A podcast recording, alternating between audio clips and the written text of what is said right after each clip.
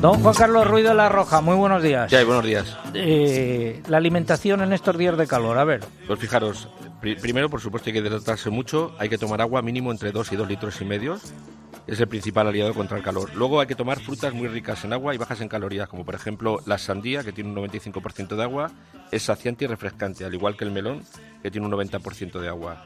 Luego es muy importante también los frutos rojos, como la mora y la frambuesa, pues tienen un producto que se llama antocianina, que tiene un efecto vasodilatador que ayuda a disminuir la temperatura corporal. También otras frutas como las peras, melocotón y el baricoque. Un producto muy importante es el gazpacho. ¿Por qué? Porque es un componente muy rico en agua también y muy bajo en calorías.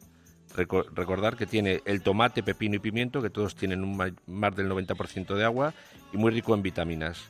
Luego, verduras y hortalizas ricas también en, agua y muy bajas en calorías. Y entre estas destacar la espinaca, el calabacín, el brócoli, la zanahoria. Recordemos que la zanahoria también es buena en el verano porque mejora el bronceado y otros productos como la alcachofa y la berenjena. ¿Y con qué hay que tener cuidado? Dinos uno o dos productos. Pues fijaros, muy importante, hay que evitar los alimentos que son muy ricos en calorías. Entonces hay que disminuir los lácteos enteros, como nata y quesos curados, reducir la bollería industrial, pasteles y tartas.